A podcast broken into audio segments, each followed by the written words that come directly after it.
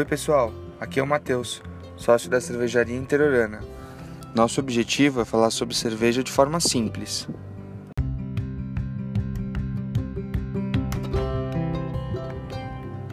Esse podcast é uma realização da cervejaria interiorana.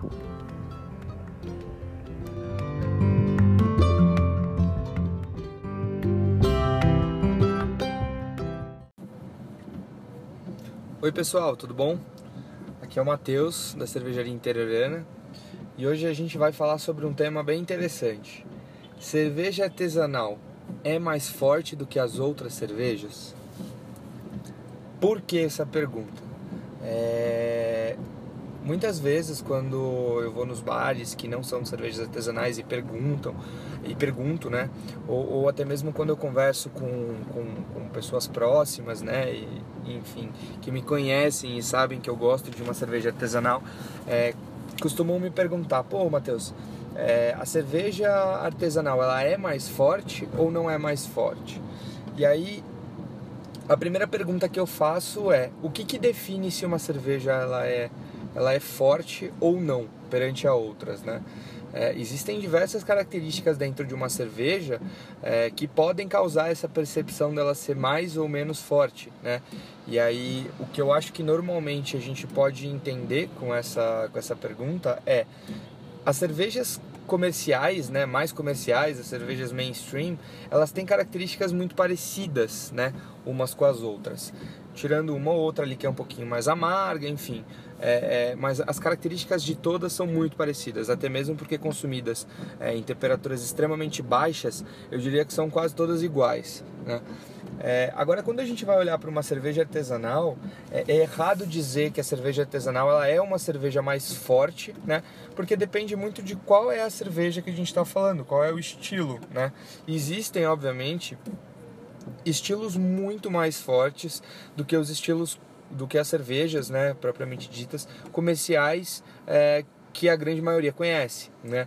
É, mas também existem muitos, muitos estilos de cervejas artesanais que são extremamente leves, é, prazerosos, né, de, de, de consumo, é, refrescantes e, e, com características bem, bem tranquilas, né, até mesmo em amargor, em teor alcoólico, em corpo, leves pela definição, é, e que muito provavelmente as pessoas que estão acostumadas a consumir as cervejas em massa estariam super adeptas a experimentar se não tivesse esse, esse preconceito, digamos que, é, de que a cerveja artesanal ela é mais forte, né?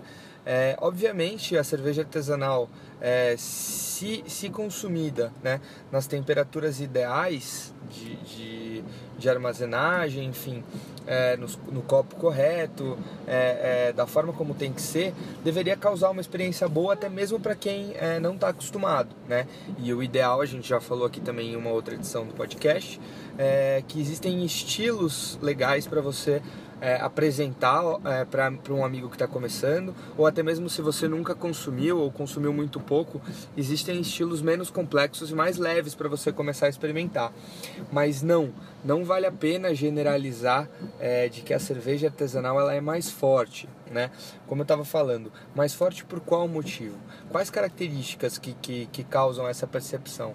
Então o corpo da cerveja, é, se ele é um pouco mais encorpado, ele dá uma percepção de que a cerveja é mais forte. E existem cervejas extremamente encorpadas, né, comparadas às cervejas comerciais, como Imperial Stouts, até mesmo IPAs e APAs, não precisa ser tão extremo para encontrar cervejas que têm o corpo mais... É, um pouco mais pesado do que o corpo da, da, das cervejas mainstream, né, que é a comparação que a gente está fazendo aqui hoje. É, o teor alcoólico também é um fator é, que, que, de fato influencia nessa percepção da cerveja ser mais forte, né?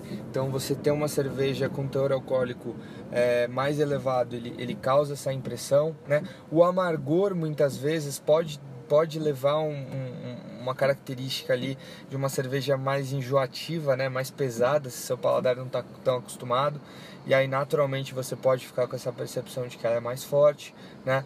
É, enfim, essas são características é, latentes das cervejas artesanais, mas não são únicas, né? É, e que normalmente causam essa impressão. E aí, a, a, temperatura da cerveja comercial, como ela é consumida extremamente é, gelada, muitas vezes congelada, é, ela dá essa percepção de, de frescor muito maior é, e, e, dá uma percepção de também que é uma cerveja muito leve, muito, muito fraca e, e, e ela é né, no final das contas. Mas não significa que não existam cervejas artesanais também que são leves e que devem ser apreciadas né, e que podem ser é, experimentadas também pra, por aqueles que não gostam de cervejas mais, mais encorpadas e mais complexas. Né?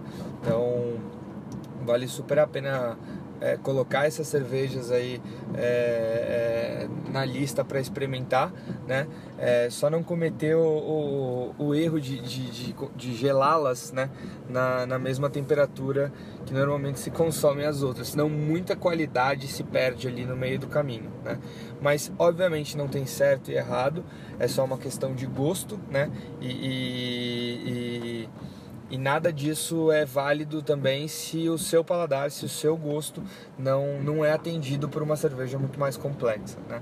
Mas, e tem uma questão legal também para a gente levantar, é que normalmente quando a pessoa não está acostumada a tomar cervejas artesanais, por mais leves é, que sejam né, os estilos escolhidos, é, de uma forma geral, quando você começa a experimentar, é, é muito possível que você não consuma a cerveja na mesma proporção, né, no mesmo volume que normalmente se consome as cervejas de massa. É, mas isso não significa que elas são muito mais pesadas e muito mais encorpadas. É, é, muito mais uma questão do próprio paladar não se não estar acostumado ainda com, com essas características, né? E, e o consumo dela não não extremamente é, gelado, né? Em temperaturas extremamente baixas, também é um dos fatores que aguçam um pouco mais a, a, as características da cerveja. Então você consegue ter mais, é, mais percepção sobre a cerveja, você toma ela é, de uma forma muito mais qualitativa do que quantitativa, né? independente se mais leve ou não. Acho que de uma forma geral todas as cervejas artesanais elas merecem essa, essa reflexão aí para para entender realmente quais são as características daquele estilo e isso acaba fazendo com que você consuma menos, né, proporcionalmente, o que de certa forma vai bem, porque chega num, num, num nível onde, de, dependendo do volume de, de cerveja é, que você consumiu, é, uma cerveja vai sobrepondo as características da outra e chegou lá na terceira, quarta, quinta, sexta cerveja, você já não percebe tanto é, quais são as características daquela cerveja, porque as características das cervejas anteriores que você consumiu continuam de certa forma é, é, ali no, no seu paladar, né? Então a percepção pode vir também desse consumo mais qualitativo e não somente do consumo em volume e beber mais e mais gelado, enfim, né? Mas é basicamente isso. Bom, pessoal, é, até a próxima e, e obrigado.